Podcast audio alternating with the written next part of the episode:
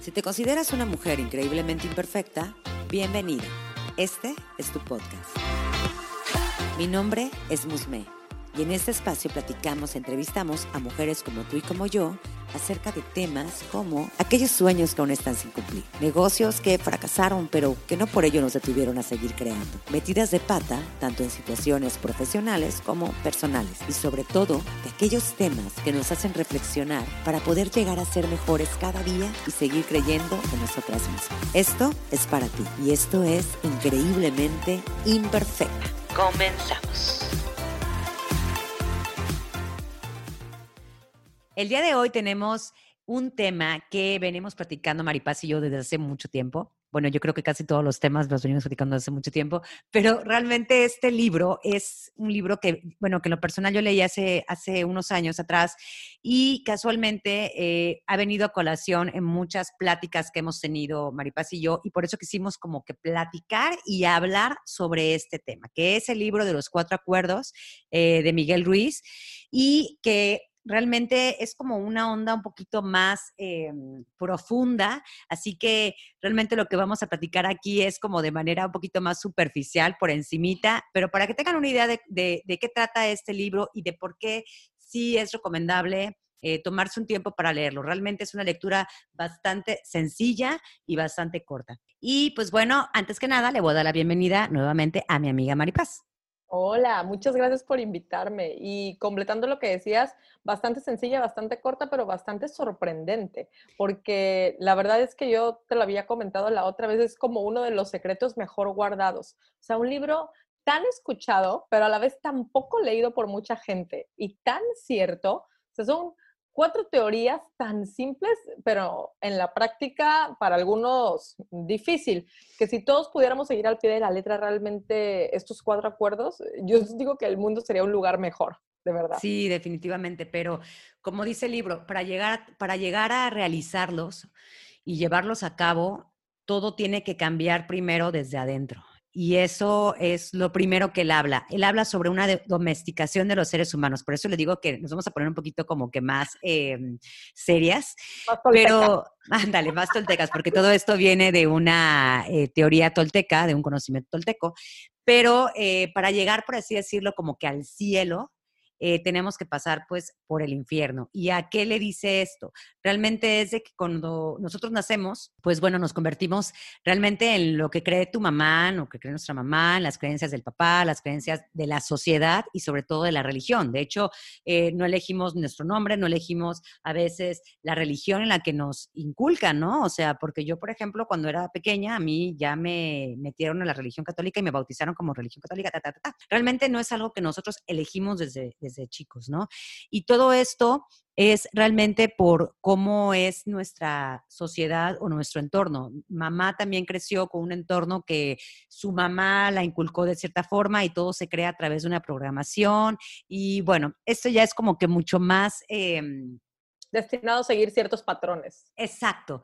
Y para no manejar un concepto tan complejo, eh, realmente el libro, en pocas palabras, da a entender de que a pesar de que nosotros crecemos con toda esta situación de querer, querer quedar bien con las personas, tener miedo al rechazo, em, convertirnos en víctimas eh, y, y demás, sí podemos cambiar. Pero es por eso que quisimos empezar con esa introducción para que sepamos de dónde empieza a surgir y por qué se crean estos cuatro acuerdos. Y bueno, ahorita para ir nombrándolos, voy a comentarles el primero, es de impecable con las palabras. Y esto yo creo que es de las cosas más difíciles porque las palabras pienso que son la herramienta más poderosa que tenemos como ser humano, porque es nuestra manera de comunicarnos en su mayoría, pero son como una espada de doble filo. ¿Cuántas veces no contestamos en base a los sentimientos o podemos cambiar el sentido de un enunciado nada más con cambiar la palabra. Por ejemplo, no es lo mismo te hablen por teléfono y te digan, no cambiaste la dirección de tu tarjeta de crédito, ¿verdad? A que te digan, oye, fíjate que nos llegó aquí tu nueva tarjeta de crédito creemos que en el banco todavía no tienen tu nueva dirección. En el primer enunciado te hicieron menos, de entrada, perdón, con el tono en el que lo dicen, y hay un trasfondo, que realmente a lo mejor tú ya te estás autocastigando porque hasta te sientes tonto por cómo te dijeron las cosas, pero realmente la otra persona es la que está teniendo el sentimiento y se está expresando de esa manera agresiva hacia ti. Por eso dices, sé impecable con las palabras, en el tono, en cómo las usas, en cómo te diriges, porque ya sea que puedas dar con ellas amor o puedas dar con ellas veneno. Sí, de hecho, una de las cosas que me gustó del libro que destaca es de que maneja al ser humano como un mago, ¿no? Y que dice que a través de las palabras nosotros podemos hechizar a alguien o podemos liberarlos de un hechizo. Y es como que diariamente estamos lanzando hechizos, por así decirlo, a todas las personas. Por ejemplo, si te puedes encontrar a un amigo en la calle, ¿no? Él maneja este ejemplo y le dices, mm, veo en tu cara el color de alguien que acaba teniendo cáncer. O sea, ya. Eh, dice, el que escuche esa palabra, pues no tenía ni idea que ese era el color como las personas que tienen cáncer. Y si las hace suyas, él va a poder desarrollar inclusive el cáncer en menos de un año porque va a estar con la idea de que me acaban de decir esto, entonces a lo mejor son los inicios de un diagnóstico, demás. De hecho, no me voy tan lejos. Hace unos días, que ahorita ya están empezando a poner la vacuna contra COVID, estaban este, unos familiares míos esperando los 30 minutos que te dan para poder ver si tienes este, algún síntoma o una reacción de acuerdo eh, sobre la vacuna. Y sale el doctor, ellos estaban súper bien, era la hora de la comida para eso. Y sale un doctor a empezar a dar indicaciones y todo, y empieza a decir, eh, por cierto, ahorita también pueden sentirse mareados, seguramente pueden vomitar, pueden reaccionar ta, ta, ta, ta, de cierta forma porque no han comido, porque no tienen nada en, el estómago, porque es, o sea, empieza a meterles ideas y a lo mejor ellos no tienen ni idea de que iban a poderse sentir así, sobre todo que ya era la hora de la comida, a lo mejor ni siquiera se han dado cuenta de la hora. ¿Y eso qué, qué ocasiona o qué pudo ocasionar? Que ellos empezaran a desarrollar ese tipo de cosas. Entonces yo creo que si el doctor fuera impecable con sus palabras, me refiero a ese doctor, tal vez hubiera omitido esas cosas o los hubiera dicho de otra forma para no crear una, no predisponer a alguien a unos efectos. Que también, digo, eso también ya va de la otra parte, ¿no? También uno sabe cómo las toma.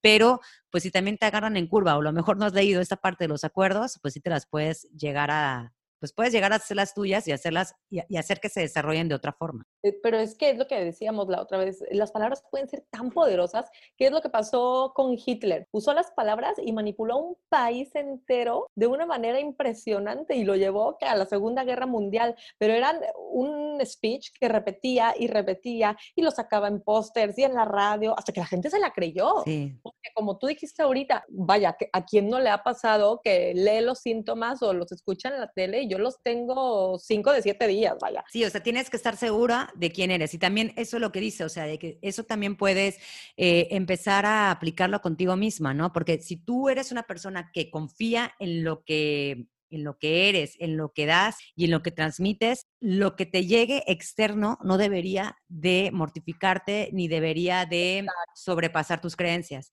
Sin embargo, es como platicábamos al principio, todos venimos de cierta programación desde pequeños que luego la forma en cómo vemos eso es de acuerdo a lo que a, las experiencias adquiridas a lo largo de nuestra de nuestra infancia. Está como para, para pensar. ¿Sabes qué pasa? Que nadie te explica esto.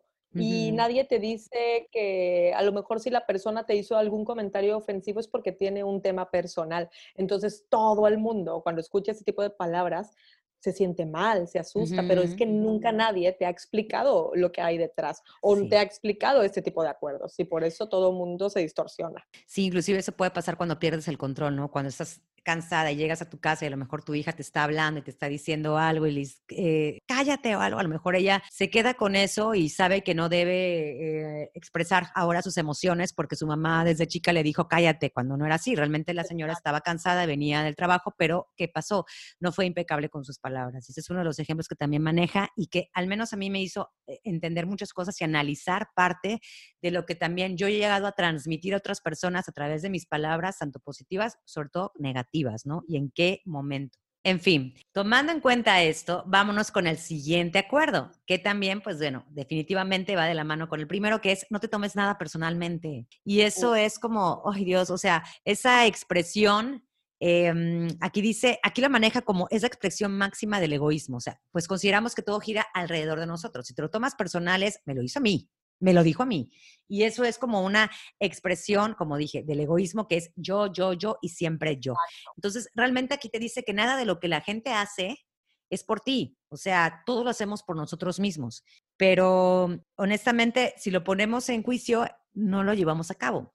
Y yo ahorita lo puedo, puedo decirte que lo estoy tomando en cuenta, pero estoy segura que al menos ahorita tengo que analizar bien esa situación para yo poderla llevar a cabo con otras personas y dejar de tomarme personal actitudes, comportamientos, palabras, hasta la forma en cómo me llega a mirar alguien.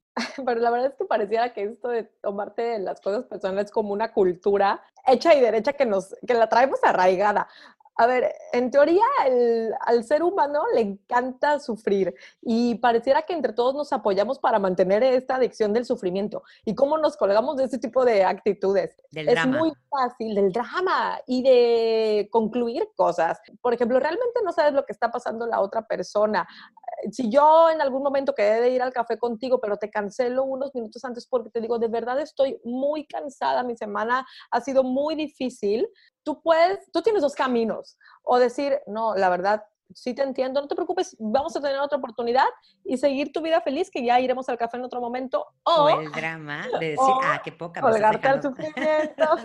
no, Maripaz, por Dios, seguramente se fue con alguien más al café. Pero es que ahí es, ahí de dónde viene, ahí es donde tienes que analizar, de dónde viene esa parte en la que la otra persona lo toma mal. Viene de a lo mejor de un rechazo eh, que tuvo de pequeña y piensa que tú le estás rechazando a esa persona.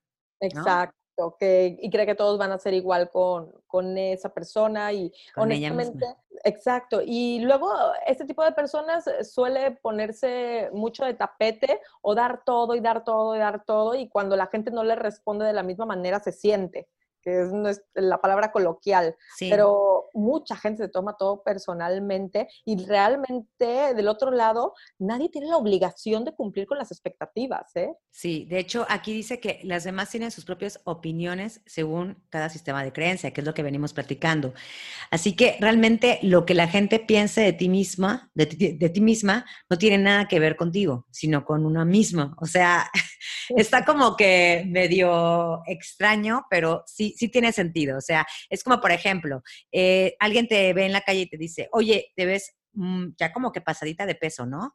Entonces, uno que hace, que poca, me acaba de decir gorda, demás. Si no nos, si no nos tomáramos personal esa frase, realmente lo, y lo pudiéramos analizar, sería que esa persona tiene conflictos y creencias propias y es muy su rollo. O sea, mientras yo me sienta bien conmigo, con mi cuerpo, tomando este ejemplo, lo que me digan se me va a resbalar. Claro. Pero es muy fácil decirlo la gente que te dice eso es generalmente personas que realmente se preocupan muchísimo por cómo se ven en cuanto al peso y en cuanto a su figura, pero que ellos tengan esa ideología, por no llamarla una obsesión, porque hay gente que sí cae en la obsesión, es bronca de ellos, a lo mejor realmente a ti no te importa tanto, pero te generan este sentimiento y uno también se cuelga de ahí en el drama y ya hasta inclusive puedes llegar a tener la misma ideología porque quieres que la próxima vez que te vea esa persona... Te vea mejor. Sí. Ajá. Sí. ¿Qué onda, no?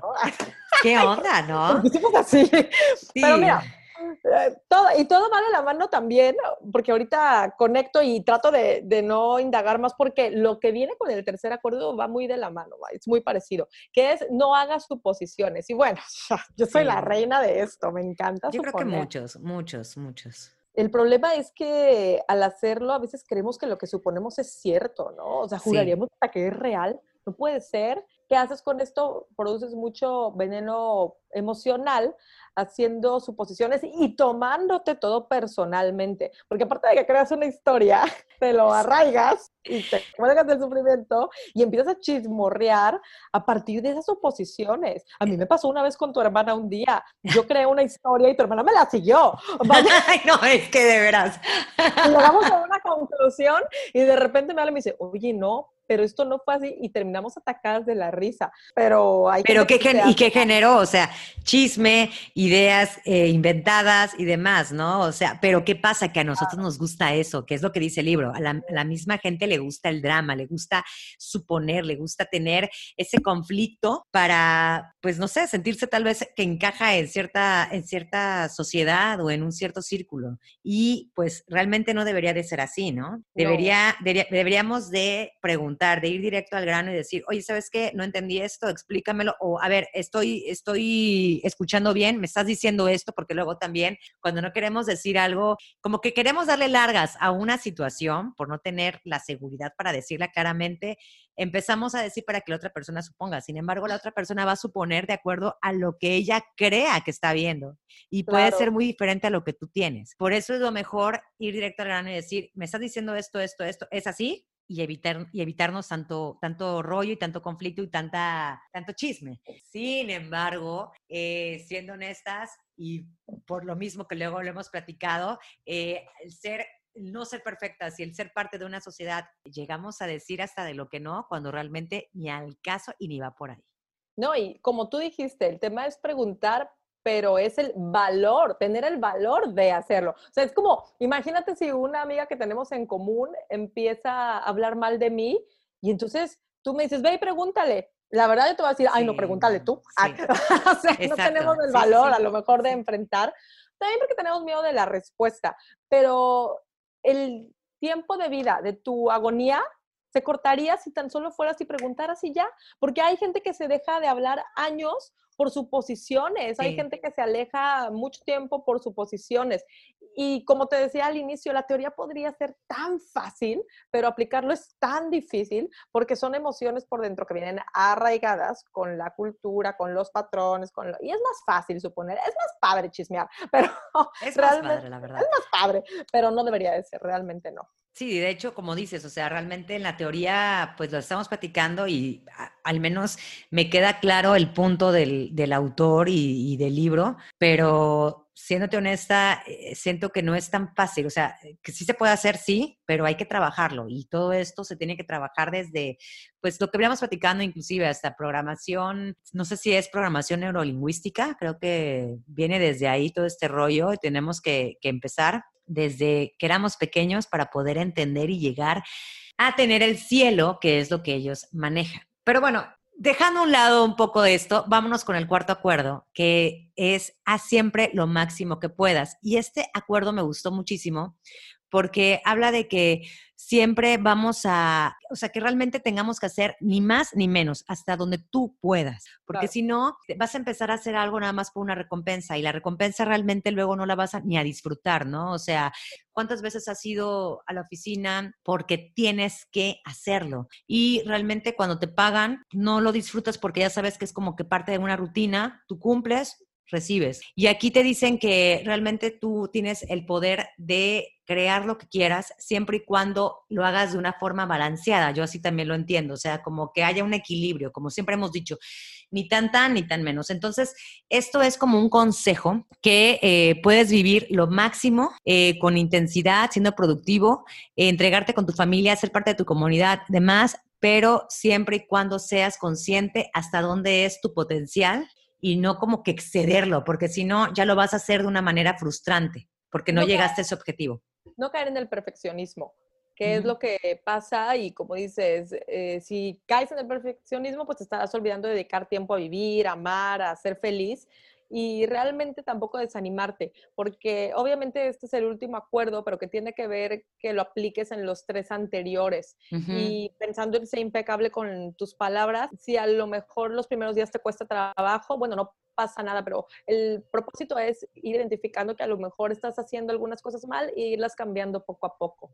Y eso es lo que habla de haz lo máximo que puedas. No todos podemos cambiarnos el chip de la noche a la mañana. No, todos podemos dejar de tomarnos nada personal de la noche a la mañana. Yo era la persona más sentida del planeta Tierra en los primeros 23 años de mi existencia y a partir de ahí empecé a cambiar, pero en base a ciertas situaciones que me pasaron alrededor y que me hicieron aprender y sobre todo, como dice el libro que lo dijiste al inicio y se me hace súper cierto, la introspección, que nadie, o perdón, que la mayoría, este, mucha gente no se atreve a hacer, voltear a ver adentro. Esa introspección es la que nos va a permitir poder hacer los cuatro acuerdos también, porque es el querer mejorar realmente lo que estamos haciendo mal. Y estas son herramientas para.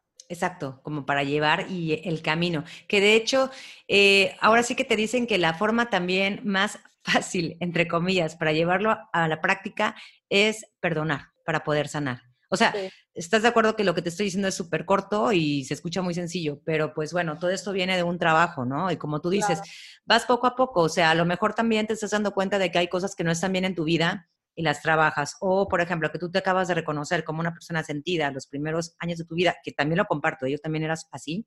Yo te voy a decir que ahorita ya soy, ya no me siento por nada, ¿no?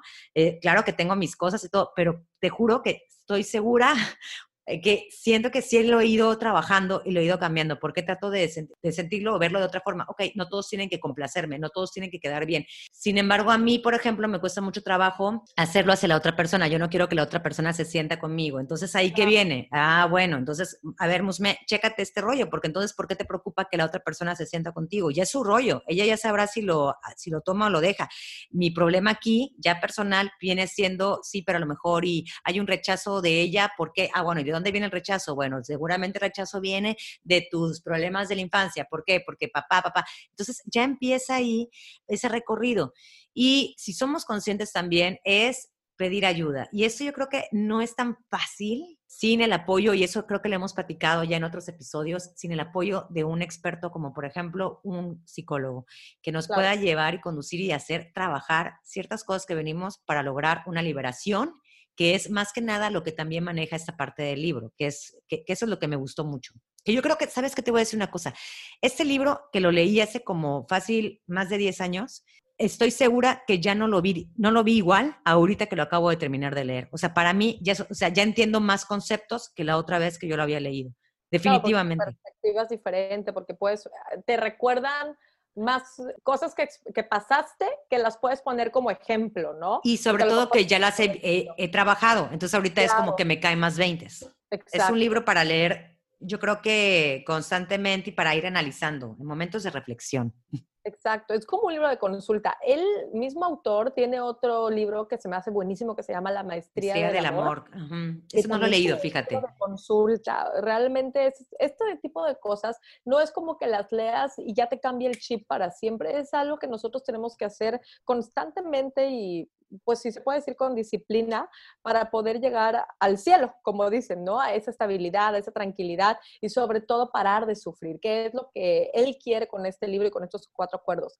Lo que te decía, sé impecable con tus palabras, emplea las dulces para compartir amor y vas a ver cómo todo el miedo alrededor va a desaparecer y para de sufrir. No te tomes nada personal, o sea, deja pasar las cosas como si fueran transparentes y para de sufrir, o sea, no hagas suposiciones, no te tomes, o sea, no crees historias en tu cabeza, tú confía en ti y para de sufrir y pues haz siempre lo máximo que puedas, pero sin caer en el perfeccionismo, confórtate y para de sufrir, que es eso lo que quiere decir el libro. Sí, exacto, es como liberarnos y trabajar en nosotros para poder simplemente vivir de manera consciente y de manera feliz, pero uno mismo, como lo que dice, realmente cada quien aquí está pues por sus propósitos, por sus metas y pues ahora sí que cada quien tiene su, vida, ¿no? Y su destino, pero aquí maneja una, un, un, término que habla sobre el ángel de la muerte, que me llamó mucha atención como para cerrar este, este tema, porque yo soy como que una, después de una pérdida muy cercana de, de, una amistad, yo sí me empecé a preguntar, ok, realmente la vida que tenemos eh, se puede ir en un, en un instante y los minutos, no es un día más, es un día menos y todo está contado. Entonces, aquí él maneja que eh, a través de este libro es enseñarnos a vivir como si fuese el último de nuestras vidas, o sea, como si no hubiera un mañana, porque si te dijeran a ti, te queda un mes de vida, o tienes dos opciones. Una, llorar y eh, vivir en el drama del mes que te queda, o sea, de, que lamentándote de que lo que no hiciste, de que vas a morirte en un mes, además, o la otra es aprovechar, o sea, aprovechar ese mes que tienes para ir y recuperar partes de las cosas que a lo mejor no habías hecho anteriormente. Y dice aquí, si nos queda solamente una semana de, de vida, disfrutemos de ella. Podemos decir, voy a ser yo mismo, no puedo pasarme la vida intentando complacer a los demás. Ya no tendré miedo de lo que piensen de mí ¿Qué me importa si me voy a morir dentro de una semana? Seré yo mismo. ¿Por qué entonces esto no aplicarlo a nuestra vida diaria y a nuestro día a día? A lo mejor y me muero mañana, ¿por qué mejor eh, no me aviento a hacer esto? No le digo a la persona que la amo. ¿Por qué mejor no voy contra todo esto? O sea, digo, como le comento, se dice muy fácil. Pero eh, si lo tomamos en cuenta, lo tenemos presente diariamente, creo que pueden cambiar muchos aspectos de nuestra vida. Y sabes que ahorita que te escuché, y yo también voy a concluir esto con una reflexión que acabo de hacer en base a lo que dijiste, es increíble y me voy a incluir cómo la mayoría de los seres humanos le damos nuestro poder a los demás y no a nosotros mismos. Y por eso estamos sufriendo todo el tiempo.